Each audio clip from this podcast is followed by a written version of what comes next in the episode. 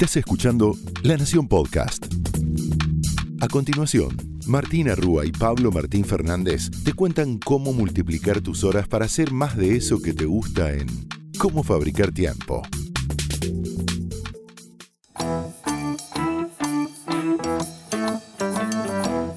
Bienvenidos a Cómo Fabricar Tiempo, donde te prometemos que si invertís estos 20 minutos vas a multiplicar tus horas para hacer más de eso que te gusta.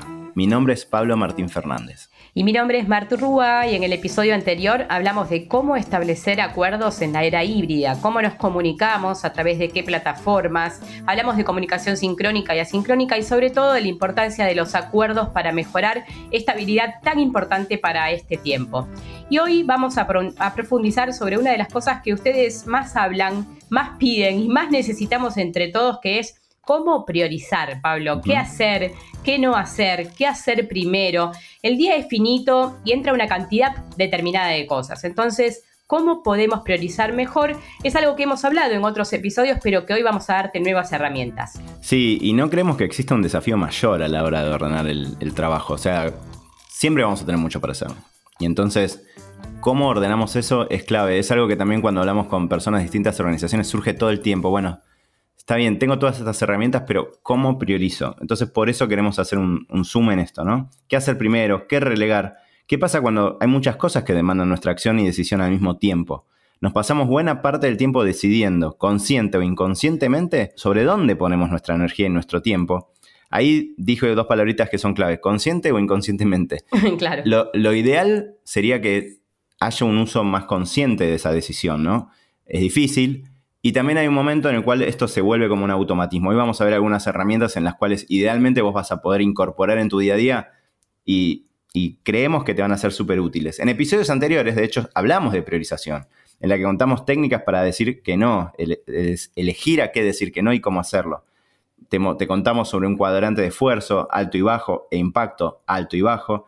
Y hoy queremos contarte más técnicas para que tengas un repertorio mayor para elegir la que te ayude a ordenarte lo mejor posible. Sí, como siempre, recordad que esto es una caja de herramientas, ¿no? Hay cosas que te van a servir para todos los días, hay otras que te van a servir para un momento de mucho trabajo, hay otras que te van a servir para un momento, para un proyecto personal, para algo, sí, del día a día. Entonces, escúchanos y fíjate qué te viene mejor a vos. Claro, porque cada situación requiere distintas estrategias, ¿no? Por supuesto, no vas a usar una súper técnica para decidir si primero lavas una cosa o haces la cama, no.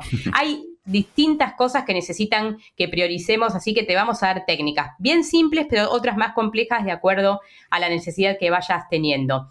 Empecemos por el principio que es, si todo es prioridad, nada es prioridad. Esto es tan, no sé, simple, pero tan difícil de llevar a la práctica, ¿no? Porque arranca el día y realmente todo parece prioridad. ¿Por dónde arranco? ¿Por el trabajo? ¿Por mis temas personales? ¿Llamo a mi familia? ¿Me encargo de las cosas de la casa? Bueno, hay distintos niveles de prioridad ahí. ¿Cómo podemos hacer para verlo con claridad? Pablo les contaba del cuadrante eh, que nosotros utilizamos mucho, pero hay una técnica muy, muy simple eh, y ustedes saben que escribir y bajar a papel nos ayuda muchísimo, lo hemos compartido muchísimo. Así que yo esta la uso bastante, que es la técnica ABC de Steve Toback. Es una técnica tan simple como lo que escuchás, que es que vos puedas empezar a volcar en papel y veas tu ABC. Tu ABC es por dónde arrancas. Y el, la A es la letra más importante, que es por donde vas a arrancar, es una prioridad que te mueve hacia adelante. La B es un poco menor y la C también. A cada una de estas letras, Pabli, luego las puedes desdoblar con distintos números, porque, por ejemplo, la A puede ser hacer eh, la presentación de tal informe y adentro puedes poner A1, A2, A3, A4, empezar a darte claridad y bajar lo que tenés en la cabeza a un papel o a un documento hace que te puedas eh, mover hacia adelante. Así que, si no sabes por dónde arrancar, decite, a ver, A, B, C. ¿Qué es lo que necesito hacer primero? Y lo podés empezar a volcar a una página. Sí, cuando están escuchando esto, quizás eh, algunos siente que eso ya lo está haciendo medio en la cabeza o de manera automática, pero les juramos que sirve mucho más si lo, si lo anotan en un papel. Es como tener la ruta de cómo vas a llegar a un lugar a otro. A, mí, de hecho, cuando no tengo esa ruta, es como que todo el día estoy atajando penales. Que quizás no, o sea, si tuviese la ruta armada, es mejor. Entonces, denle una chance a estas técnicas, ¿sí? Hagan el intento, aplíquenlo y van a ver que, les va a venir bien. Yo les cuento otra, ¿no? Hay una similar que se llama 135. Ahí identificás una gran prioridad diaria. 1, ¿no? 135. El 1 es de una gran prioridad diaria. 3 hmm. de demanda media y 5 que podés resolver rápido y fácil. Quizás puedes hacer esto un par de veces al día, ¿no? Hay gente que lo hace, por ejemplo, hace uno de estos 135 a la mañana y otro a la tarde. Depende de cada uno, pero por caso, ¿no? Uno es algo que, yo qué sé, puede ser un informe pesado que tenés que sacarte encima y que que te lleva bastante tiempo. Ahí, si recordamos unos primeros episodios, la recomendación nuestra es háganlo temprano, ¿no? Eh, nunca dejen el pesado el 1 para la tarde o para las 6 de la tarde porque es muy difícil que lo puedan hacer. Tengan eso en cuenta y traten de cruzar estas cosas, ¿no? Porque siempre les puede venir bien eh, tenerlas a mano y hacer el 1 lo más temprano posible. Después, el 3 puede ser, yo qué sé, hablar con un proveedor, hablar con un, con un cliente con el que es un poco más tedioso, ¿sí? Y el 5 son cosas chiquitas, ¿no? Tenés que resolver algo que quizás podés hacer en la compu sin tener que hablar con alguien más. Bueno, traten de tener ese un 3.5 presente, Marta. Te doy un ejemplo de algo que ayer pensaba, ¿no? Sobre, sobre 1.3.5 y uno, por ejemplo, era armar una presentación. Tuve que armar una presentación en PowerPoint o en Canva y eso me daba bastante esfuerzo y un par de horas de trabajo. Tres fue mandar presupuestos, donde tenía que armar, pensar qué es lo que necesitaba esas tres personas. Y cinco fueron cinco respuestas por mail. Entonces, así fue como organicé un bloque de tres horas y pico, ponele, con esta técnica de 1.3.5. Está bueno. También sirve pensar en términos de la ley de Pareto, ¿no? La conocen, del 80-20. Identificar cuáles son las actividades de las que obtenemos mucho rédito invirtiendo poco tiempo. Esto de, las, de los minutos multiplicadores que siempre decimos. Este sistema nos invita a identificar cuál es el 20% de nuestras acciones de las que podemos obtener el 80% de nuestros resultados. Y relacionenlo ¿no? con este, ese uno quizás más pesado. Es pesado, pero lo tenemos que hacer y destraba otras cosas. Sin dudas, esas, las que con el 20% del tiempo nos dan el 80% del resultado, son las prioritarias en nuestra lista, porque liberan el tiempo y nos dan efectividad en el tiempo invertido. Pero ¿qué más, Martu? Vos tenés otra herramienta. Sí, con respecto a la ley de Pareto, me parece que es muy, muy importante esta, ¿no? Porque, por ejemplo, las personas que eligen arrancar el día con algo propio, como hacer deporte o hacer algo que les hace bien, luego multiplican el tiempo también. Entonces, pregúntate vos qué es ese esfuerzo que quizás es pequeño o es corto. A veces un ejercicio o una caminata son 20, 30 minutos y luego hace que las horas eh, que vienen después sean mucho más vivibles. Entonces, es una buena pregunta hacerte cómo estás arrancando el día para, para aplicar la ley de Pareto. Eh, en el pasado les hemos contado que usamos muchísimo el cuadrante de esfuerzo e impacto para pensar nuestras metas, ¿no? Cuánto esfuerzo me dan las cosas, pero cuánto impacto también es importante. Y hay una matriz eh, que también está en, esta línea eh, de los cuadrantes, que es la matriz de Eisenhower. Eisenhower es un expresidente de Estados Unidos, de allá viene. Eh, él contaba cómo se organizaba y después fueron los, los padres de la productividad que lo tomaron y armaron esta matriz de Eisenhower. y tiene que ver con lo urgente y lo importante, el famoso urgente e importante, ¿no? Que y difícil a veces, que es en la cotidiana entender qué es importante y qué es urgente. Y muchas veces, Pablo, lo que pasa es que lo importante no nos parece urgente. Y lo importante, como muchas veces hemos compartido en cómo fabricar tiempo, es lo que construye el mediano y el largo plazo, es lo que construye tu marca personal, es lo que te lleva a alcanzar las metas semanales, mensuales y trimestrales. Entonces, es realmente difícil, pero se los proponemos que lo hagan. ¿Cómo es la matriz esta de Eisenhower? Bueno, lo que te propone es que eh, dividas en cuatro. ¿Qué tenés que hacer ahora? ¿Qué tenés que programar? Que puedas entender de todas esas actividades que están dando vueltas, qué tendrías que delegar. Esto es difícil, chicos, pero se puede lograr. Y la cuarta que también me, me resulta bastante difícil de concretar, que es la de eliminar. Hay muchas cosas que están en tu lista que no tienen que estar directamente. Y vos dirás, pero alguien las tiene que hacer. Bueno, sí, alguien más, pero vos quizás no. Porque tu tiempo es limitado, tu foco es limitado, tenés que hacer algunas cosas y otras no. Algunos ejemplos de hacer, ¿no? Que algo que sea importante y urgente, bueno, si estás, por ejemplo, trabajando en marketing, publicidad, diseño, escribir la publicación del blog para mañana. Eso lo tenés que hacer hoy porque tiene que salir mañana. Otro ejemplo puede ser en programar. Bueno, registrarme en un curso que empieza en abril. Y sí, programalo. En este momento en la semana no es urgente, pero es importante porque es lo que vas a querer empezar en abril, así que en algún lugar en tu agenda tiene que tener. Un ejemplo de delegar, por ejemplo, publicar los artículos en el blog. ¿Lo tenés que hacer vos? ¿Lo podés automatizar? ¿Puedes pedirle a alguien más que lo haga? Este tipo de preguntas son importantes porque lo primero que nos contestamos, Pabli, es yo tengo que hacer todo, yo tengo que escribirlo, yo lo tengo que publicar, yo tengo que ponerle el titulito en rojo. Yo, ¿En serio tenés que hacerlo? A medida que uno avanza, necesita delegar. Es difícil, requiere tiempo, pero multiplica tiempo al futuro. Entonces, delegar o yo acá le pondría automatizar, ¿no? Más de una vez se pueden automatizar estas tareas. Total. Y el cuarto tiene que ver con eliminar. ¿Qué podés eliminar? ¿Cuáles son esas tareas que, por menores del trabajo que realmente vos tendrías que dejar de hacer? Que las dejas de hacer y vas a ver que no pasa nada. Ahí tenés que realmente asistir a esa reunión de actualización o puedes leer el mail o la minuta de qué ha pasado ahí, ¿no?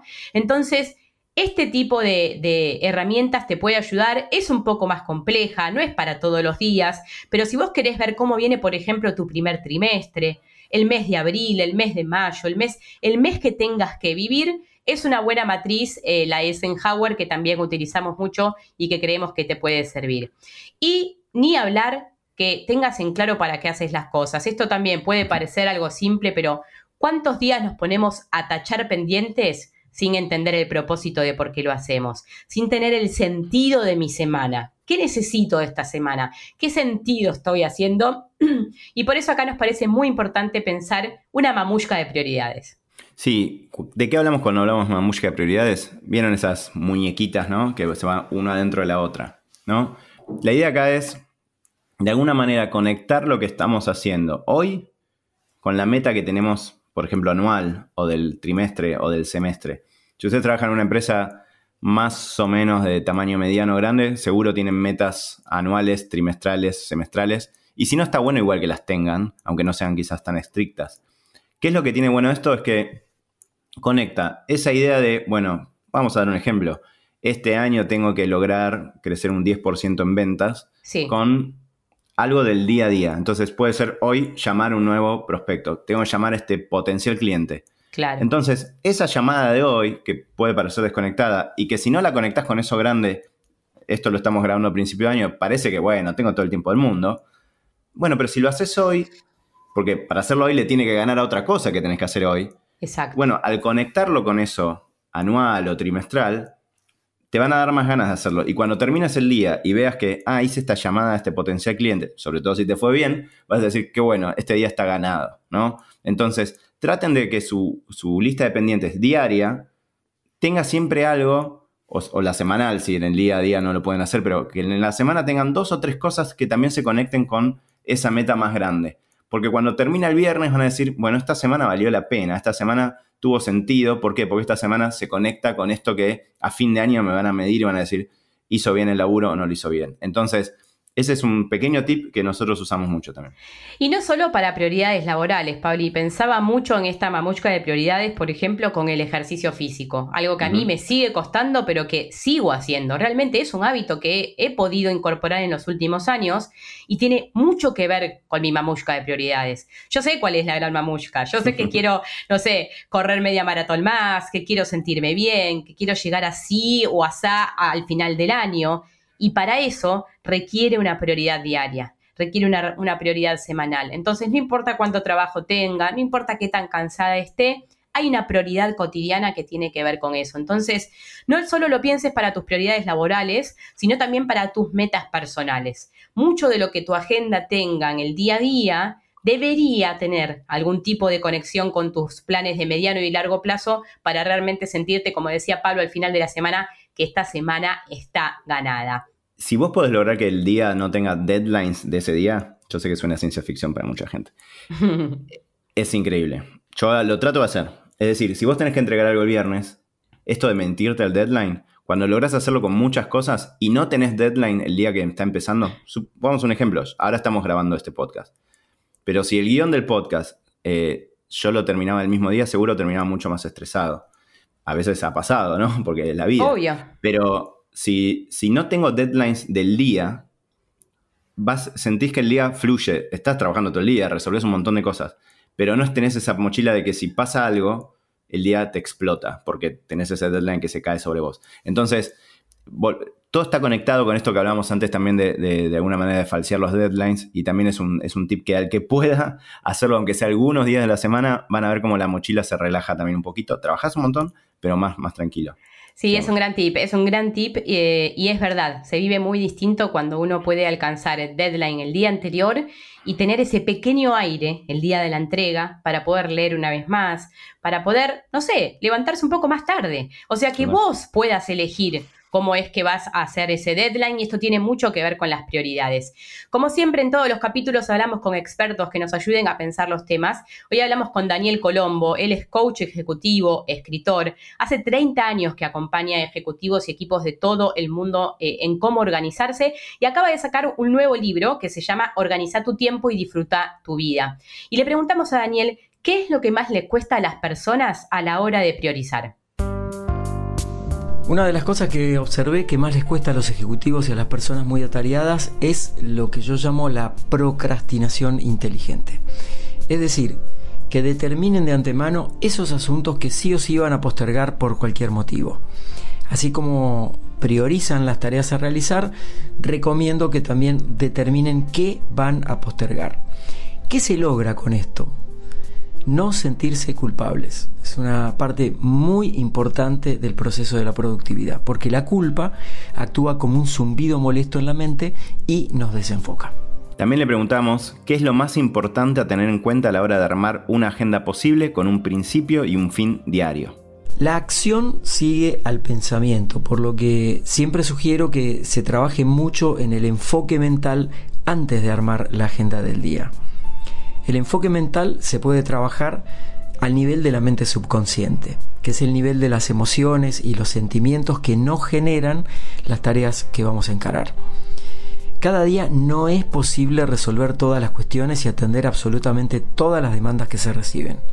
Por lo que aprender a categorizarlas, que es en mi experiencia el paso previo a priorizar, es fundamental. Entonces, amigarnos con esta idea de que habrá cuestiones que sí o sí van a quedar en el camino. Y luego listar solo los tres asuntos más importantes que se puedan planificar, organizarlos, determinar por ejemplo las microacciones para llevarlos adelante dentro de un proceso o modelo de gestión del tiempo.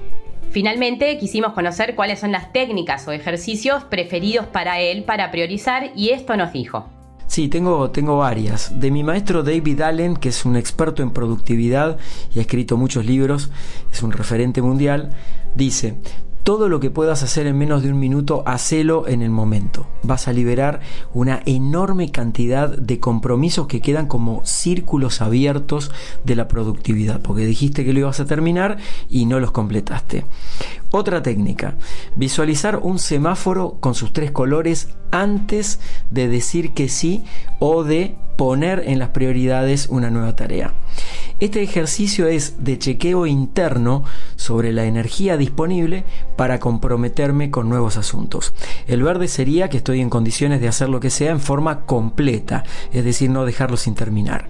El amarillo, que no estoy seguro de poder hacerlo, y aquí puede servir buscar ayuda, delegar, descartarlo o establecer nuevos plazos. Y el rojo, que requeriría una gran dedicación de mi parte y en este momento no lo puedo encarar. Así que aquí conviene decir que no, negociar plazos, repactar las obligaciones. Y la tercera, dividir el día en secuencias y comunicarlo a las personas del equipo o a la familia, incluyendo momentos de gratificación personal. Esto de la gratificación es muy necesario para el centro de recompensa del cerebro. No nos sirve estar trabajando a full 4 horas, parar 20 minutos y seguir.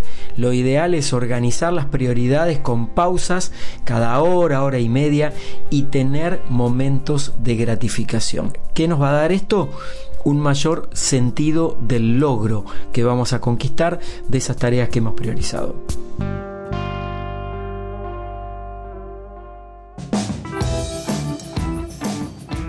En el episodio de hoy, Pabli, intentamos hacer un doble clic en priorización. Creemos que realmente es una de las maneras de fabricar tiempo de calidad. El foco, las prioridades y la energía son los tres pilares sobre los que siempre volvemos.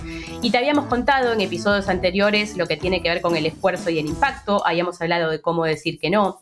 Hoy hicimos un doble clic en la técnica de 1, 3, 5 de ABC, te presentamos también la matriz Eisenhower y te mostramos distintas maneras para que sigas priorizando las cosas de todos los días. Sí, hasta acá este capítulo en el que hablamos sobre qué nos cuesta a la hora de priorizar, qué técnicas son las más usadas y todo lo que hay que tener en cuenta a la hora de hacerlo.